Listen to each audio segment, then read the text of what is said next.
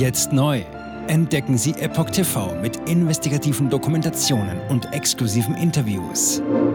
EpochTV.de Willkommen zum Epoch Times Podcast mit dem Thema Klimapolitik.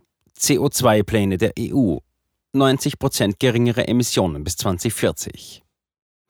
Ein Artikel von Maurice Vorgäng vom 28. Januar 2024. Die EU-Kommission will am 6. Februar die Klimaziele bis 2040 bekannt geben. Binnen den nächsten 16 Jahren sollen Treibhausgase drastisch reduziert werden. Elf EU-Staaten haben von der Europäischen Kommission ehrgeizige Klimaziele für 2040 gefordert.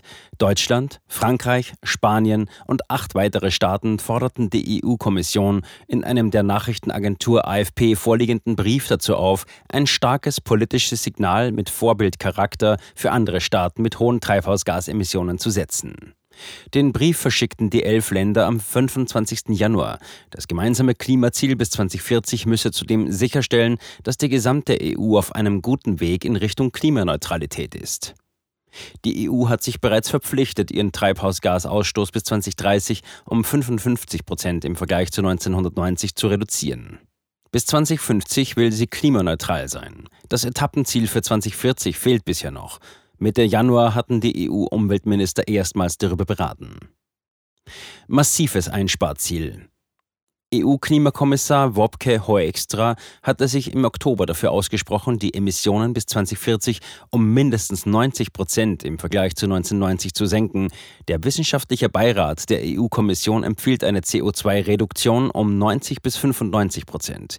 Die EU-Kommission will sich am 6. Februar zu verschiedenen Szenarien für 2040 äußern. Ein konkreter Vorschlag wird jedoch erst von der neuen Kommission erwartet, die nach den Europawahlen Anfang Juni gebildet wird. In dem Brief, der von den Klima- und Umweltministern der elf Staaten unterschrieben ist, wird die EU-Kommission nun nachdrücklich aufgefordert, ein ehrgeiziges Klimaziel für 2040 zu empfehlen. Neben Deutschland, Frankreich und Spanien haben auch Österreich, Bulgarien, Dänemark, Finnland, Irland, Luxemburg, die Niederlande und Portugal unterschrieben. In dem Entwurf sind mögliche Vorteile des anvisierten Klimaziels aufgeführt. Die Verfasserländer vermuten, dass die Verringerung der Luftverschmutzung künftig mehr als 250.000 Menschenleben pro Jahr retten könnten, wie Euraktiv berichtet.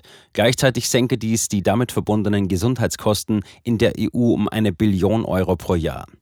Weitere 2,8 Billionen Euro können sich die EU zwischen 2031 und 2050 durch die Reduzierung der Importe von fossilen Brennstoffen einsparen. Eine Überprüfung der Rechnung ist bisher nicht möglich. Mit Blick auf Sorgen in der Bevölkerung, zuletzt etwa bemerkbar an den Bauernprotesten, forderten die elf EU-Staaten einen gerechten und fairen Veränderungsprozess. Die Energiewende müsse wirtschaftlich umsetzbar sein und dürfe nur überschaubare Kosten verursachen. Niemand dürfe dabei zurückgelassen werden. Gleichzeitig müsse ermöglicht werden, die Energiesicherheit und die industrielle Wettbewerbsfähigkeit zu stärken. Kritik an den Klimazielen. Kritik kommt von Umweltschutzorganisationen. Winan Stoives von Carbon Market Watch zeigte sich enttäuscht über das 90-Prozent-Ziel. Denn dieses beinhaltet eine mögliche CO2-Reduktion durch CO2-Senken, wie etwa Wälder. Nach Ansicht von Stoives würden die Landsenken in der EU seit vielen Jahren abnehmen. Der technische Abbau stehe noch am Anfang und habe erhebliche Auswirkungen auf die Nachhaltigkeit. Daher sollte das Vertrauen in jegliche Methode zum CO2-Abbau aus der Atmosphäre minimiert werden. Ähnliche Kritik an den Klimazielen der Kommission gab es für 2030. Die Kommission präsentierte 2020 ihren Vorschlag, die Emissionen bis 2030 um 55 Prozent im Vergleich zu 1990 zu senken. Das beinhaltete den CO2-Abbau durch Wälder. Mehrere NGOs äußerten sich kritisch darüber. Sie bezeichneten dies als Buchhaltungstrick, womit die Klimaziele der EU aufgebläht werden sollen. Die Kommissionsbeamten gaben damals zu, dass das 55-Prozent-Ziel ohne CO2-Senken nicht mehr ganz so realistisch wäre. Ihrer Aussage nach läge das daraus resultierende Ziel nur noch bei einer Senkung um 53 Prozent statt um 55 Prozent. Ungarn würde gerne realistische Ziele sehen. Erhebliche Einwände zum 90-Prozent-Ziel äußerte kürzlich Ungarn. Im Juli wird das osteuropäische Land nach Belgiens sechsmonatiger Amtszeit die rotierende EU-Ratspräsidentschaft übernehmen. Anniko Reis, Staatsministerin für Umweltangelegenheiten, betonte vor allem, dass nationale Besonderheiten berücksichtigt werden müssen.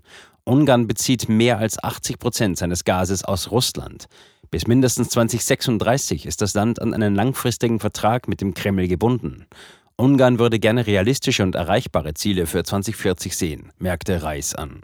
Eine vorläufige Entscheidung über das endgültige Reduktionsziel wird auf dem EU-Gipfel im Juni erwartet. Unser Geldsystem ist zum Scheitern verurteilt. Noch haben Sie Zeit, Ihr Vermögen in Sicherheit zu bringen, heißt es im neuen Buch von Marc Friedrich und Florian Köstler. Am 30.01. um 19 Uhr spricht der Finanzexperte live im Epoch TV Studio über sein neues Buch, Die größte Revolution aller Zeiten, warum unser Geld stirbt und wie Sie davon profitieren. 600 Seiten geballtes Wissen und vor allem Informationen, wie du dich darauf vorbereiten kannst für den Zyklenwechsel, für die Zeitenwende, in der wir uns befinden. Moderiert wird das Gespräch von Alexander Zwischowski, Gastgeber der Epoch TV-Sendung Respektiven. Auch Sie, liebe Zuschauer, haben die Möglichkeit, dem Autor live Fragen zu stellen und mitzudiskutieren. Abonnieren Sie jetzt die Epoch Times zum Sonderpreis und erhalten Sie das neue Buch als Willkommensgeschenk. Die ersten 200 neuen Abonnenten erhalten zusätzlich eine persönliche Signatur von Marc Friedrich.